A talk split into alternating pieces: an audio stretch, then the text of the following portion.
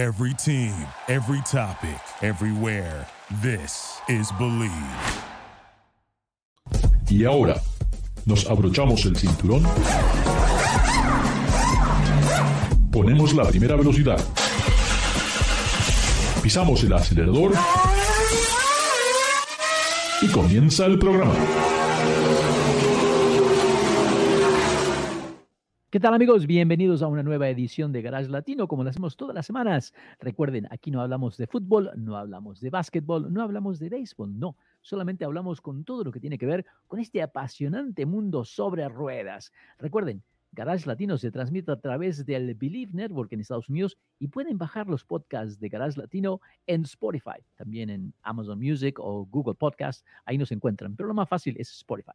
Tengo el placer nuevamente de estar con nada más y nada menos que el señor en directo desde México, desde Monterrey, la capital del automóvil en este país mexicano, David Logi. David, ¿cómo estás? ¿Qué pasó, Ricardo? Estimado auditorio, sean bienvenidos a su casa, Garage Latino. Pues sí, efectivamente, saludos desde Monterrey. Yo no sé si aquí sea eh, la capital del automovilismo, lo que yo sí les puedo decir es que la, es la capital de las trocas, porque ese es el gusto que tenemos aquí los norteños en México. Habiendo dicho eso, pues bueno, bienvenidos a la edición más reciente de su show de su casa Garage Latino, estimado auditorio. Además, Cumplimos 20 años en el aire, 2024, desde 2004 al 2024, 20 años sin interrupciones. Así que muchísimas gracias amigos, amigas, mm, por escucharnos, por estar con nosotros tanto, tanto tiempo. Y bueno, las recomendaciones que le dimos a algunos que tenían 20 años, hoy esas recomendaciones van a ser totalmente diferentes. Todos hemos pasado de una categoría a la otra. ¿eh? Son ya dos grupos demográficos totalmente diferentes, pero estamos aquí con ustedes comentándoles todavía sobre lo que pasa en la industria, qué es lo que hay que comprar, qué vale la pena y qué no vale la pena. Y así comenzamos con las unas noticias de este 2024. La primera noticia que me impactó, que casi no me ha dejado dormir, es este nuevo auto que sería el Tesla Killer. Sí, amigos, amigas, escucharon bien, Hace, sacan un auto nuevo que parece que va a eliminar a Tesla del mercado. Eh, un auto que viene de Rusia, que viene de la Universidad Politécnica de Moscú, ¿ah? un auto eléctrico que acaba de salir al mercado, que ya, que ya, que ya, que ya, que ya, que David. Bueno, definitivamente sí. Este auto absolutamente, indudablemente va a matar a Tesla, sí señor. Estimado público, efectivamente este auto ruso da, es decir, sí va a matar a Tesla, sí señor, pero puedo decirlo, quiere decirlo. Lo va a matar de risa, lo va a matar de risa. Lo va a matar, lo va a matar de risa.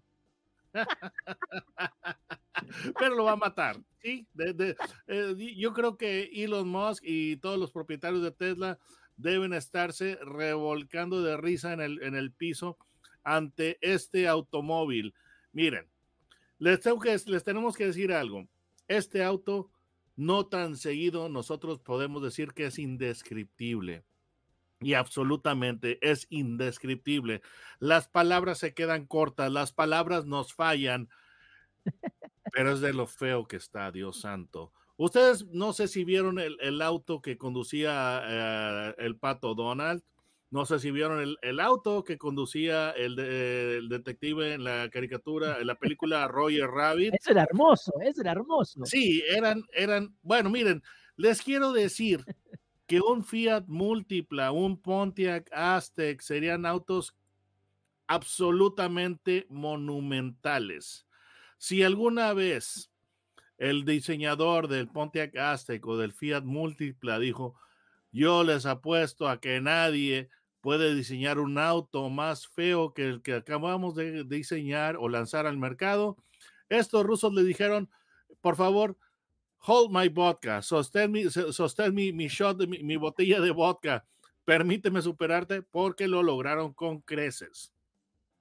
Sí, realmente eh, estoy, eh, no, no sé, aparte que viene de una universidad, no entiendo quién puede aprobar la silueta de este vehículo. Estilísticamente es un desastre. Aparte que no sé si te, das cuenta que tiene un escalón, como si fuera una camioneta de trabajo, y es una camioneta SUV. O sea que lamentablemente ese shock visual no nos deja ver detrás de lo que puede haber de bueno de este vehículo. A lo mejor es muy innovador tecnológicamente, a lo mejor tiene algo, no sé, que puede dar, mm, cargar la batería en cinco minutos, no sé, todo lo bueno que tiene este vehículo, lamentablemente, por la visualización que tiene ya, quieres apartarte. Nadie quería, yo, yo no me subiría a este auto, me daría vergüenza, lamentablemente. Pero Ricardo, por favor, no seas exagerado. ¿Cuándo en la historia de la industria automotriz o cuándo en la historia del automóvil tú has visto que alguna persona compre un vehículo por su diseño y por su aspecto, Ricardo. No, no, no, no, no seas absurdo. ¿Quién Sí, en este diseño, sí. mundo, quién en este planeta, en toda la historia del automóvil, ha comprado un automóvil porque le, le pa- le- porque le gustó el estilo, Ricardo? No seas absurdo. El estilo es una consideración de, de, de- de compra verdaderamente trivial. Entonces nadie en este, en este planeta, en este siglo, el siglo pasado, desde la historia del automóvil, ha comprado un automóvil por, basado en, en su, en su estilo, en su estética, Ricardo, por favor, o sea, ridículo, o sea, está siendo, está siendo verdaderamente equivocado, innecesariamente cruel con este portento de ingeniería automotriz de el país madre de la, toda la industria automotriz, Rusia. Por favor, Ricardo, no puede ser. Sí.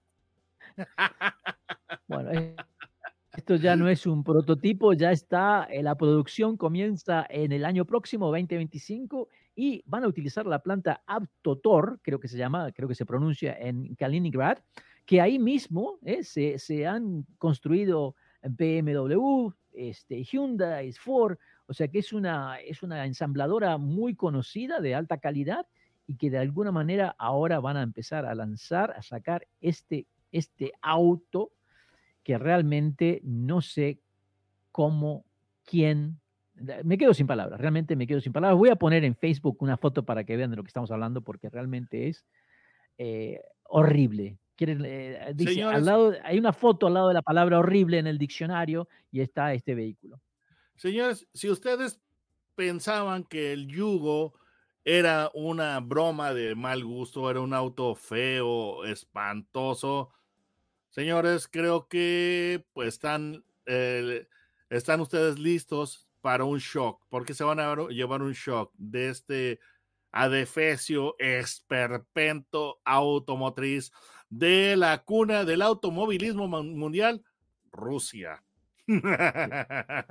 Ahora que mencionaste shock, David, un shock me ha creado un shock que lamentablemente la camioneta Ford F-150 tiene un recall, tiene un llamado voluntario por parte de la fábrica. Me extraña mucho Ford que de repente tenga este problema en el vehículo más vendido eh, que tienen en Estados Unidos, pero lamentablemente parece que hay un problemita donde los frenos no, el, freno de estacionamiento o- o tal vez es el eje de la rueda trasera, algo pasa que cuando tú pones ese freno de estacionamiento no bloquea la rueda y bueno, lamentablemente tú te confías de que bueno, puse el freno, salgo del vehículo y si está en una, en una loma, el auto va a salir disparado, ¿no? O sea, hay que tener mucho cuidado.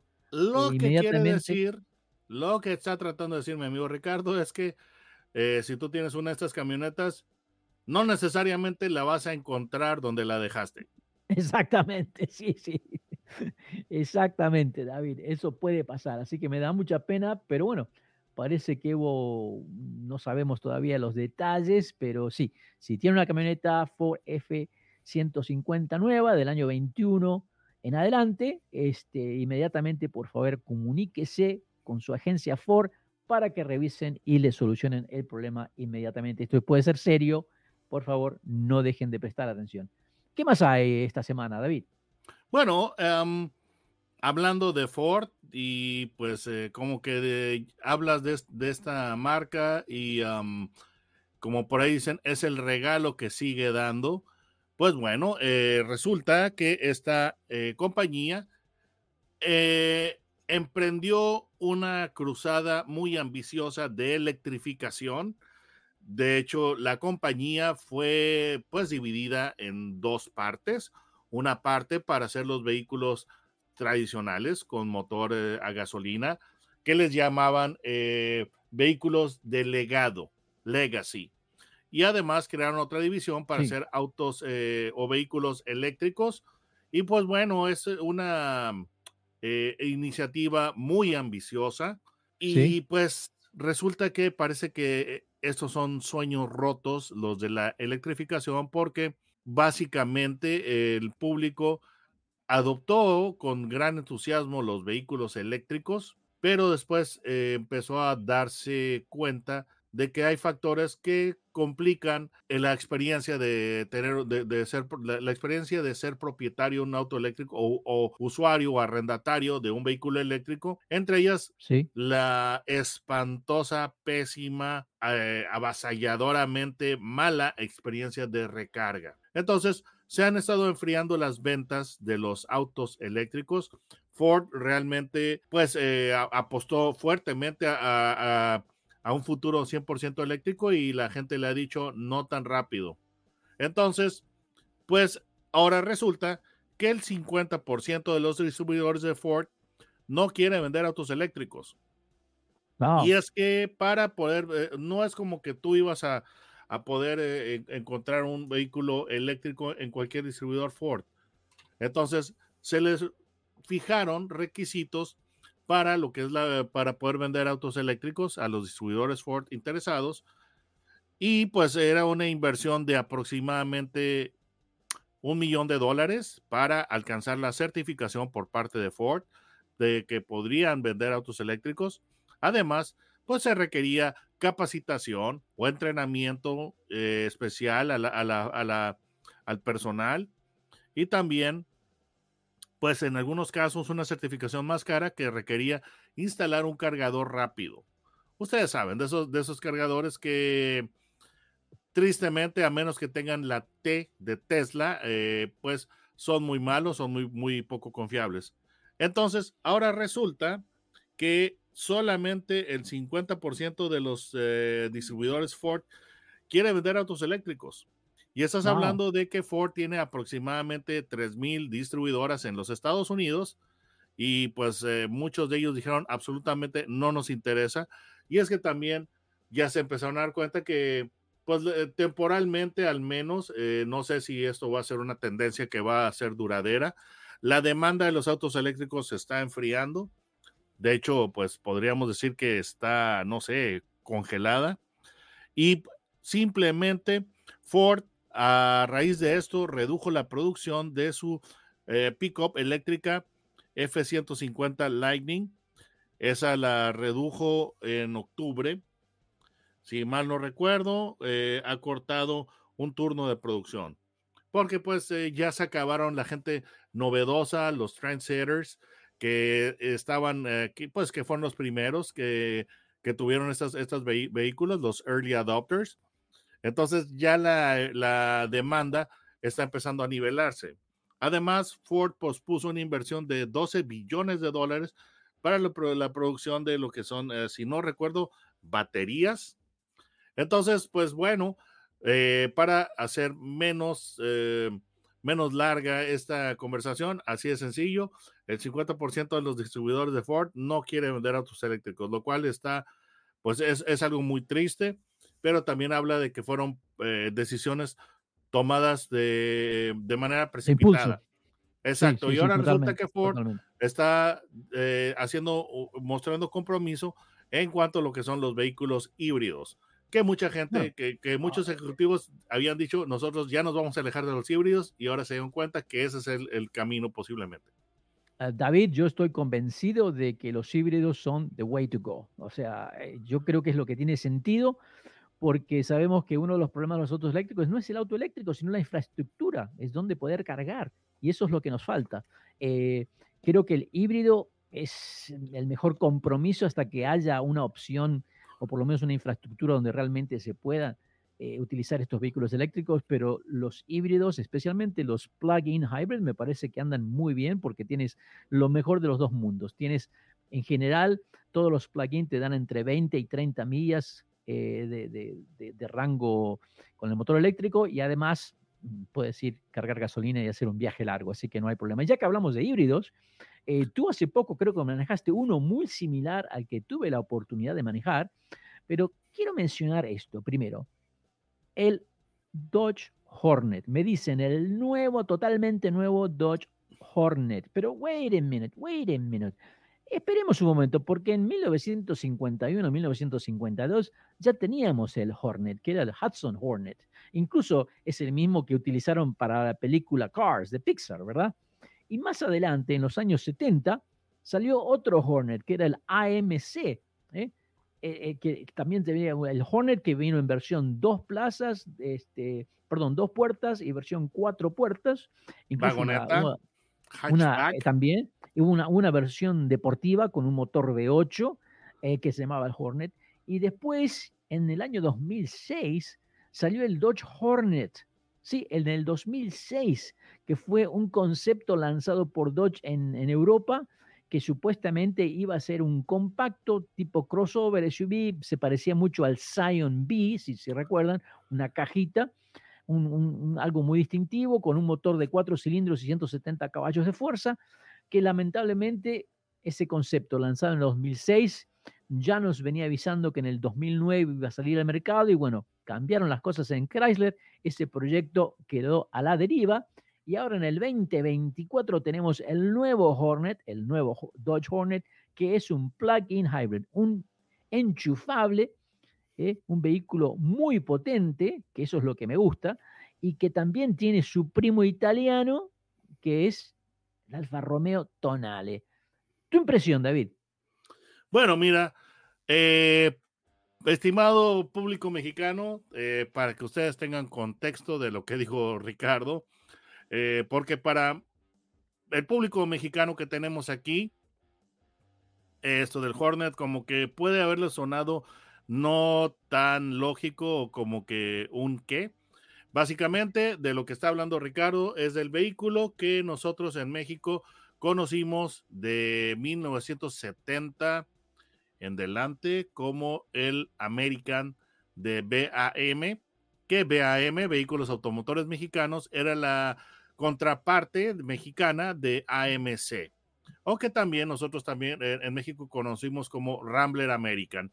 Pero la cosa es de que el, el nombre del American de BAM en los Estados Unidos fue Hornet, absolutamente, sí, venía del, del Hudson Hornet, que como ustedes, eh, eh, pues eh, Ricardo les comentó, de la película Cars, el mentor de, de este, ¿cómo se llamaba? Uh, Lightning uh, Buzz o ¿cómo se llamaba? Exacto, exacto. No, creo que, eh, creo que tengo mezcladas las películas. no, lo pero... tiene mezclado, lo tiene mezclado. Era el Sí. Hudson, que era la, Sí. la voz de Paul Newman. Sí, sí, sí, pero el, el, el discípulo creo que se llamaba Lightning McQueen, Lightning Buzzer, perdón. Exactamente. Estaba yo exactamente. aquí, este, equivocado de películas, las tenía mezcladas. El caso es, am, este eh, vehículo, esta, esta marca o este nombre es eh, propiedad de, pues, que, que Stellantis, eh, ahora, pues, el grupo que antes fue Chrysler, porque, pues, eh, ustedes recordarán que, pues, eh, en 1988, lo que era American Motors, o, o, la, o la casa matriz de BAM, la, la compró Chrysler, pasó a, a ser eh, parte de, del portafolio de Chrysler y de esa manera, pues Chrysler está haciendo chips.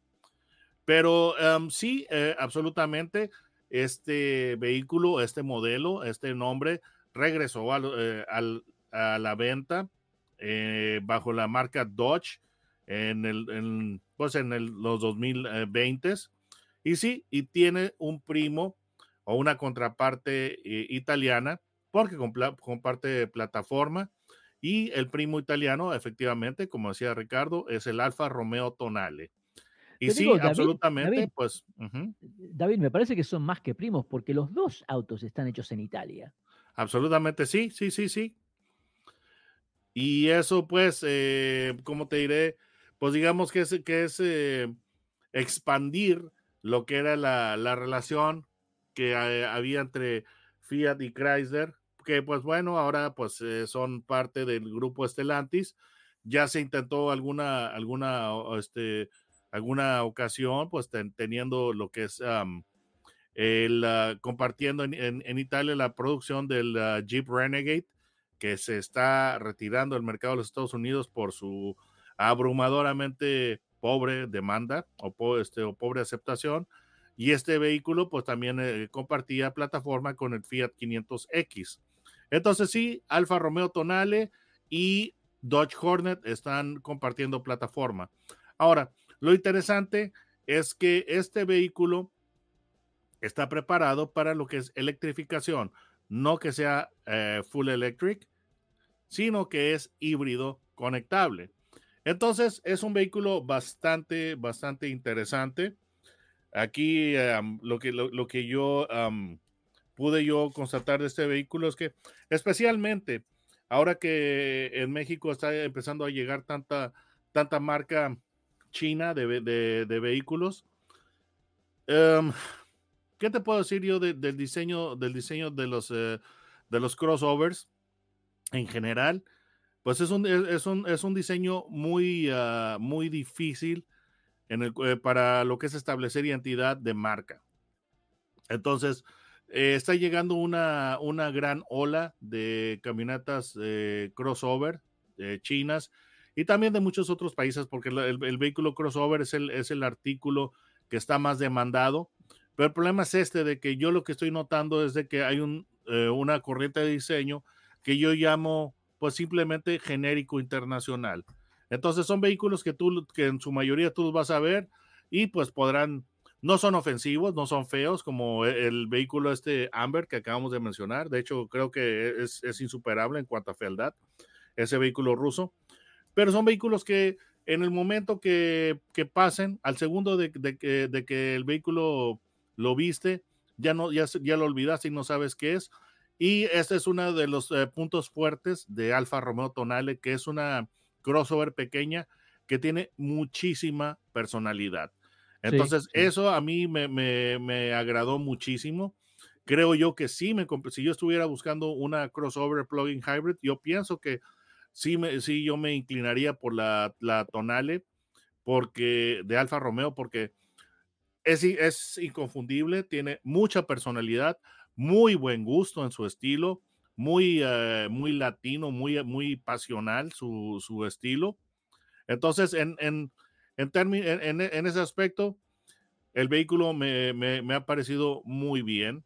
Lo que tú podrías... Eh, además, te digo, David, además te digo que si la parte exterior de, de, de, la camioneta Tonale te gusta, es muy similar, la, la Dodge ah, Hornet es muy, muy similar. Eh, la diferencia está en la parrilla delantera principalmente. Pero te digo que debajo de ese capot hay una planta motriz que es muy interesante porque al ser un híbrido viene equipado con un motor de 1.3 litros turbo, ¿ah? que entre el motor eléctrico de 120 caballos aproximadamente y el motor de combustión te están dando casi 300 caballos de fuerza. Además, me parece muy significante y estás hablando de más de 350 libras de par motor, o sea, números muy significantes para una planta motriz y para un vehículo que es bastante pequeño, ¿no? Es, es, es una camioneta crossover compacta, cuatro puertas con capacidad para cuatro personas, pero que debajo de ese capot hay un punch, hay potencia. Y cuando la manejé, te digo que me divertí muchísimo, porque me pareció que era un auto muy ágil, que tenía mucha energía, frenaba y doblaba muy bien. Ah, y bueno, y por eso puedo tal vez está bien, estoy conforme con el rendimiento. O sea, si a ti te gusta que un auto tenga potencia, ah, este no es un, esto no es un Honda, esto no es un Toyota, no, no, aquí hay fuerza, aquí hay potencia, se siente en el acelerador. Ah, y eso creo que en cierta manera nos habla todavía de este Dodge que quiere continuar siendo líder de su segmento en lo que es potencia, ¿no? Ah, y este auto creo que da con eso el dedo en la tecla, es, creo que es el más potente de ese segmento y siendo parte del, programa de la electrificación, cumple también con esto de ayudarnos en esa transición y que no tiene que ser una transición aburrida. Aquí hay fuerza. David. Sí, absolutamente. Eh, esta camioneta a mí me, me agradó, me agradó bastante eh, en, cuanto a lo que es, eh, por personalidad, es, es una ganadora, absolutamente. Ahora, su performance, lo que es eh, la aceleración de 0 a 60 millas, es en menos de 6 segundos, lo cual eh, está bastante, pues es bastante respetable. Yo en este vehículo, pues eh, bueno, lo que está diciendo la información que tiene, que me dio a mí Estelantis México, Estelantis México, es que el rendimiento que tiene este, puramente en ah, modo gasolina es de 28.8 este, millas por galón. Y pues el eh, tiene un 77 em, eh, millas por galón equivalente eléctrico. Entonces está bastante interesante y el manejo me, me agradó bastante, la verdad. ¿Sabes, David? Lo que a mí me gustó es que tiene ese botón que le llaman el Power Shot. ¿ah? En el volante, tú apretas ese botoncito e inmediatamente tienes que 30 caballos de fuerza adicionales, claro, por poco tiempo, creo que son unos 10 o 15 segundos, que es un montón de tiempo, ah, pero con 30 caballos más se notan, ¿eh? eso sí, ah, que se nota. Y también otra cosa que este Dodge eh, Hornet viene equipado con llantas Michelin Pilot Sport. O sea que tienen mucho agarre eh, y eso hace que te puedas divertir creo, conclusión de lo que me gustó a mí, es de que es un auto muy divertido para manejar. Aproximadamente creo que va a estar alrededor de eh, esta versión híbrida, va a estar alrededor de los 35, 37 mil dólares, depende cómo esté equipado. Y obviamente la versión Alfa Romeo va a costar un poquito más, pero creo que eh, cumple con esa función de, de, de, proveerte con un vehículo en el cual te puedas divertir y si te gusta tener potencia, la tiene, realmente la tiene. 32 millas de, de, rango puramente eléctrico, lo cual está bastante bien. Es para. Sí. Obviamente, si tú estás, e, eres un vendedor o una persona que está pues todo el tiempo manejando el auto, puede ser que pues eh, no va a ser tanto, tanto, eh, o, sea, vas a tener que usar gasolina, pero si tú tienes un trabajo en el cual te quedas todo el día en la oficina, pues, eh, y tú tienes cargador en, en casa y en oficina, podría pasar meses antes de que tú tuvieras que usar gasolina. Sí, totalmente, totalmente. Ese es el beneficio de todos estos autoenchufables. David, eh, cuéntame, ¿cómo hacen nuestros amigos para encontrarte en YouTube? Bueno, simplemente en la barra de búsqueda pongan mi nombre, David Logi, Logi es con J, no con G, y eso los va a llevar a mi canal. Y justamente eh, creo yo que la próxima semana o esta, todo depende de cómo eh, lo haga mi editor de video, estaré estrenando la prueba de lo que es la Alfa Romeo Tonale, la PHEV, la, la versión Veloce. Ah, la Veloce, hermosa, hermosa. ¿Color verde o roja? Roja, eso fue lo que lo que me tocó. que me pareció perfecta, eh, honestamente, porque a mí obvio, se me hace, obvio, es un auto italiano, es un auto italiano, es un Alfa Romeo, tiene que ser rojo, claro que sí. Amigos, amigas, se nos acaba el tiempo. Estamos en Garage Latino, como lo hacemos todas las semanas. Recuerden, pueden bajar los podcasts de Garage Latino a través de Spotify. Así que no se vayan y dentro de unos segundos ya regresamos. Duraloop es un tratamiento especial para que el aceite no pierda sus propiedades. Duraloop reduce la sedimentación de las partículas nocivas que dañan al motor. Duraloop disminuye la temperatura interna del motor y la fricción de los metales. Duraloop para que el motor dure más. Thank you for listening to Believe. You can show support to your host by subscribing to the show and giving us a five star rating on your preferred platform. Check us out at Believe.com and search for B L E A V on YouTube.